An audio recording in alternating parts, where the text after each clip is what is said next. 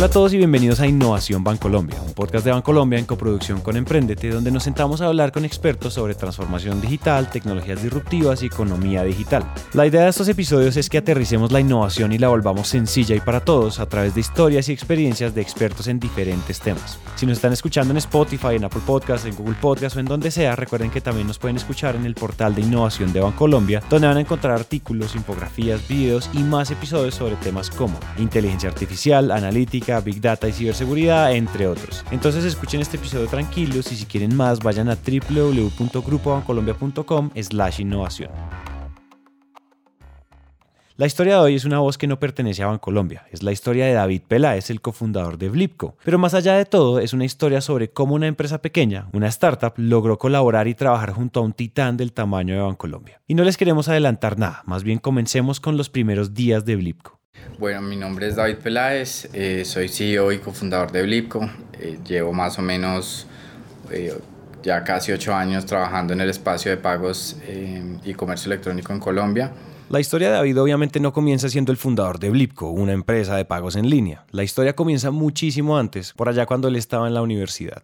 Yo estaba haciendo un semestre de intercambio de la universidad en, en Alemania y tenía un proyecto de consultoría con una consultora de diseño de servicios eh, donde teníamos que proponer eh, como propuestas innovadoras para la Universidad Maastricht en Holanda.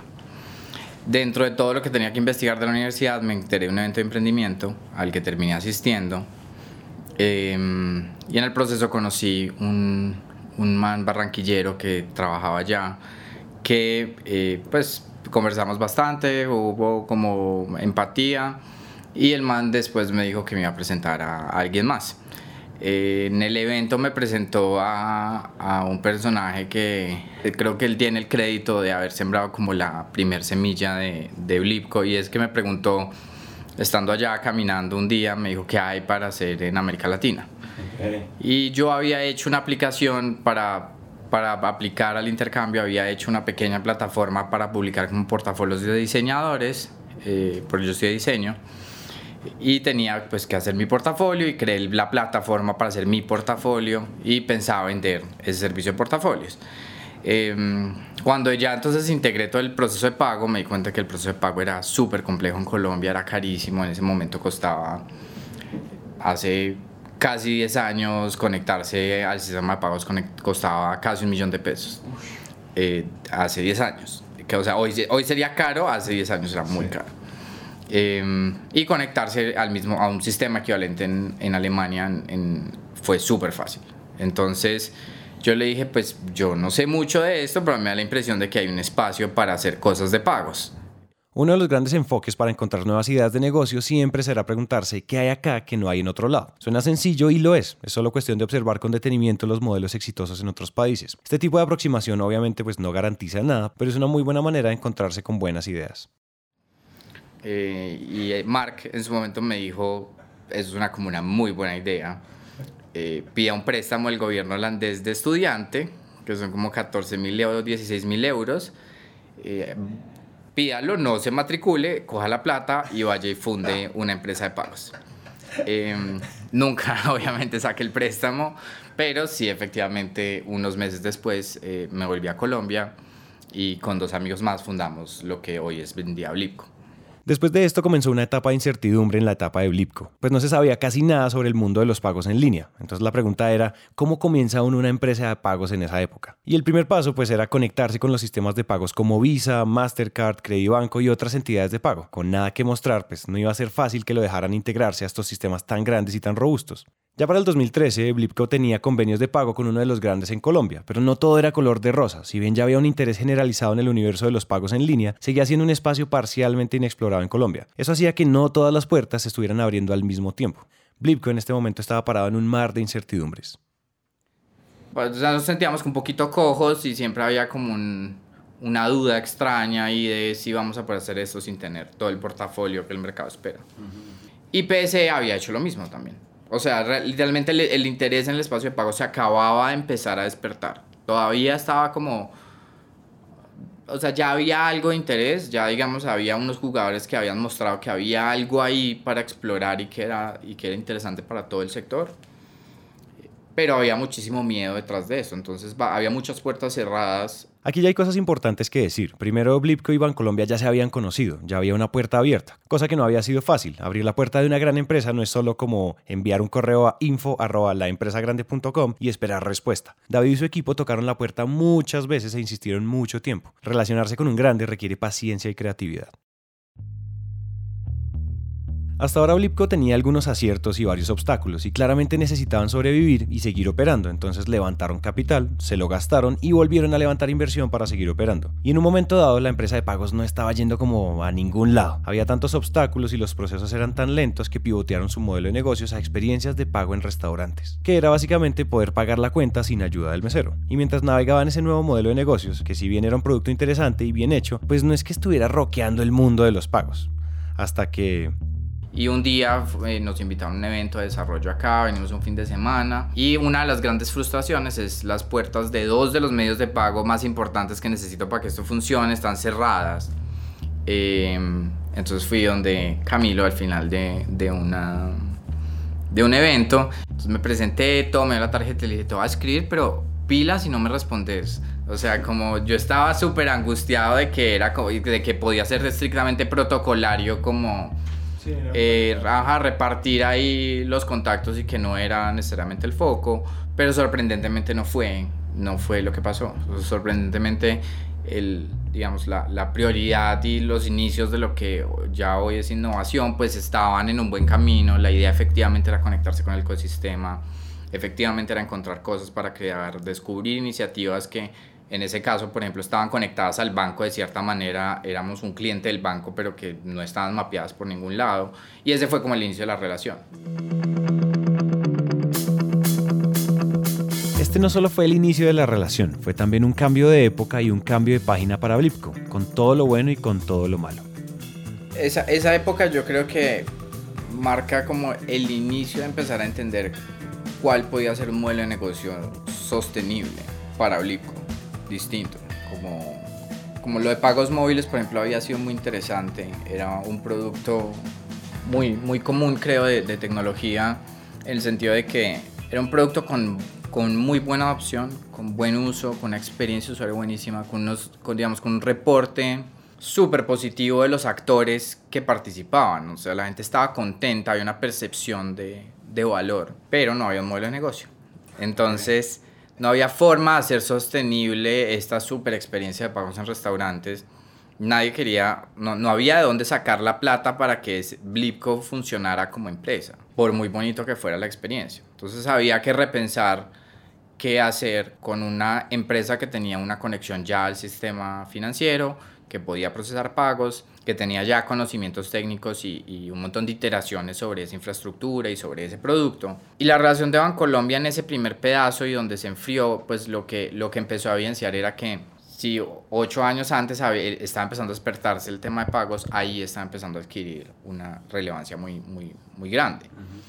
Y estaba, y nosotros veíamos entonces interés en, el, en como un cambio en el ecosistema de pagos y en el relacionamiento de los grandes bancos con el tema de innovación, por un lado. Por otro lado, la demanda del mercado estaba creciendo muchísimo y los bancos no la estaban supliendo. Y también aprendimos a relacionarnos con bancos. Ellos no tenían intención de parar, de dejarse desmotivar. Entonces se devolvieron a la oficina y buscaron cómo replantear su modelo de negocios y cómo llenar los huecos que en algún momento habían hecho que el banco no diera los siguientes pasos con ellos. Y en esta etapa decidieron observar y se dieron cuenta que si bien el universo de los pagos en línea estaba tomando relevancia, los bancos no estaban dando abasto y los temas de innovación en el sector financiero estaban comenzando a tomar relevancia. Era hora de anticiparse, pues en cualquier momento los bancos iban a comenzar a buscar iniciativas rentables y sostenibles a problemas puntuales. Y entonces fue ahí cuando se les prendió el bombillo. Y nuestra apuesta ahí fue entonces pensar en ofrecer una pasarela eh, para entidades financieras y redes de pago como un operador tecnológico y no como el operador completo del negocio de pasarela.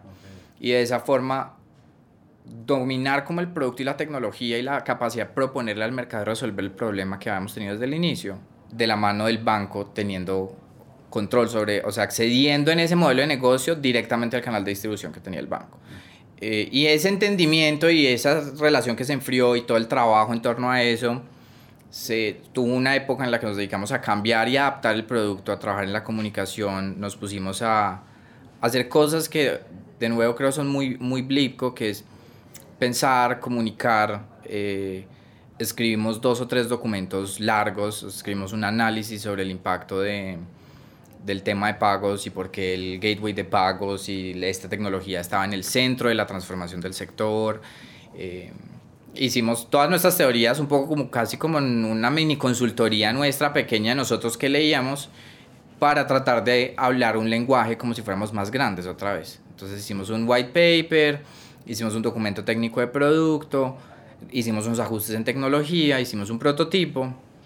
Eh, y después de no sé cuánto tiempo, un año largo tal vez, un poco más de un año que, que, que pues eh, se había como apagado el contacto con Bancolombia y Bancolombia había sacado Nequi además. Eh, nosotros lo vimos como un complemento un complemento a la estrategia Nequi. Esa fue nuestra primera aproximación, que es, usted ese producto me parece muy interesante, yo creo que si usted le agrega esto, le va a funcionar mejor y volvimos a retomar la conversación. Si se dan cuenta, para este momento de la historia hay algo claro. Usted puede ser joven, inexperto, pequeño, pero con actitud, paciencia y proactividad las puertas se pueden volver a abrir. Si ustedes se quedan mirando al techo esperando que las cosas lleguen, probablemente no van a llegar. Y Blipco, sin que nadie se los pidiera, se puso a trabajar para volverle a gustar a Bancolombia. Y retomando la conversación, Blipco se lanzó al agua y para poder mitigar el riesgo percibido por el banco, les propusieron que hicieran una prueba piloto, un experimento que les dejara demostrar qué tan buenos eran. Nuestro experimento tenía un tamaño, digamos, muy acotado y Colombia quería un experimento un poquito más robusto. Porque el experimento tenía una doble cara, además. En el fondo, en el fondo había una doble cara que pues, pero pues no nos conocían y una cosa es alguien que hace un producto de tecnología, otra cosa es alguien que opera todo el negocio de tecnología para la entidad financiera más grande del país. Es como digamos que eh, hay una diferencia y sustancial entonces la, el, experimento era un experimento de producto, pero un experimento también de ejecución, de capacidad de reportar de regreso, de manejar recursos, de, de en donde, en donde, donde efectivamente nosotros leímos un interés de colaboración y es que una empresa de ese tamaño necesita mitigar el riesgo y probar muchas cosas. Una relación de esas necesita crecer sobre cimientos sólidos y no sobre bases improvisadas. Y cuando el experimento fue un éxito, comenzó la mejor parte, la negociación, donde en ese tire y afloje entre Blipco y Bancolombia se dieron reflexiones interesantes sobre cómo se debería llevar una negociación entre dos empresas tan diferentes. Yo creo que es muy difícil negociar sin, poder conversar al margen de la negociación formal. O sea, si uno está tratando de hacer algo que no es convencional, porque tiene un producto no convencional, porque tenía una empresa que estaba en una posición no convencional, porque hay una diferencia entre los tamaños de las organizaciones, porque hay diferencias culturales, lo que sea. Digamos, si hay algo no convencional detrás de eso que hace que haya un entendimiento profundo para poder llegar a un punto común, poder conversar es fundamental. Y poder conversar, eh, pues, con claridad hasta donde cada uno puede revelarle al otro porque en, en, última estás negociando en orillas opuestas de la mesa. Eso, eso sin duda es vital. La otra es que yo creo que uno como emprendedor pues si quieres hacer negocios grandes, tienes que pensar cómo se van a comportar los grandes. Entonces hay como toda una preparación de que no necesariamente hay que serlo, pero sí hay que parecerlo. Eh, que es un poco el, el, el, fake it till you make it, ahí un poco de que hay que apuntarle a cosas que uno no necesariamente está viendo como emprendedor en la escala en la que es emprendedor y que necesita identificar para trabajar con el otro. O sea, como que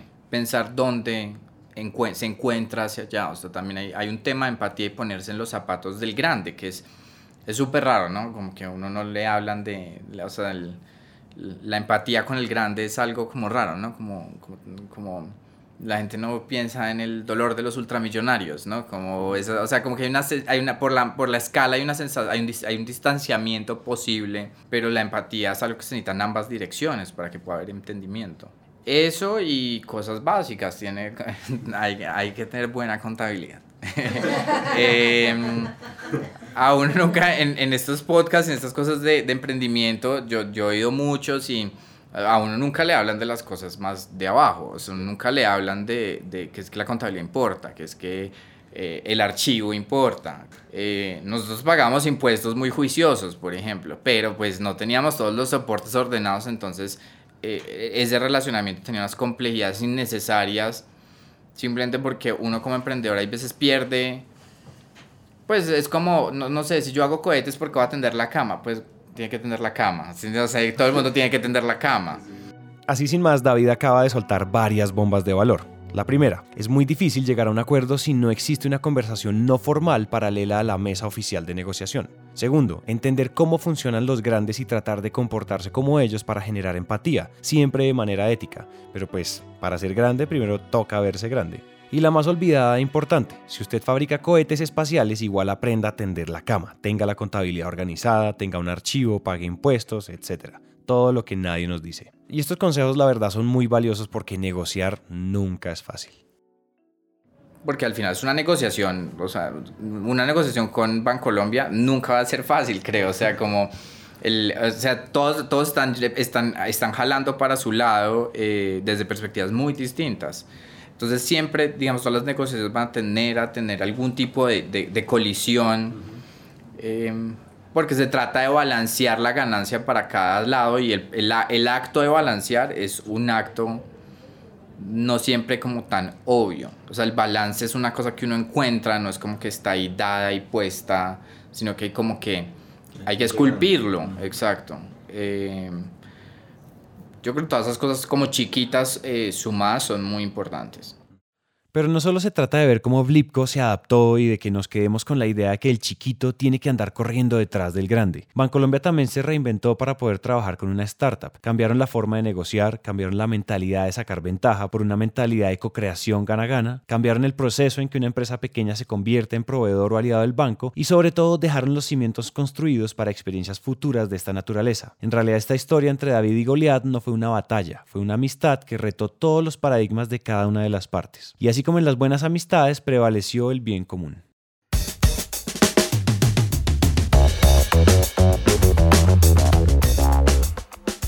Y así llegamos al final de este episodio. Esperamos que lo que acaban de escuchar haya logrado aterrizar algún tema, concepto o idea, algo más sencillo de entender y sobre todo que hayan aprendido algo de la experiencia y las historias de estos expertos.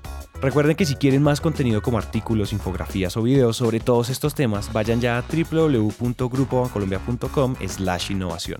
Recuerden suscribirse en donde sea que ustedes estén escuchando esto, Spotify, iTunes, Google Podcast o Apple Podcast o donde sea, y déjennos una reseña de 5 estrellas si esto les gustó para que podamos llegar a más oídos. Este podcast es una coproducción entre Bancolombia y Emprendete. Nos vemos en el siguiente episodio.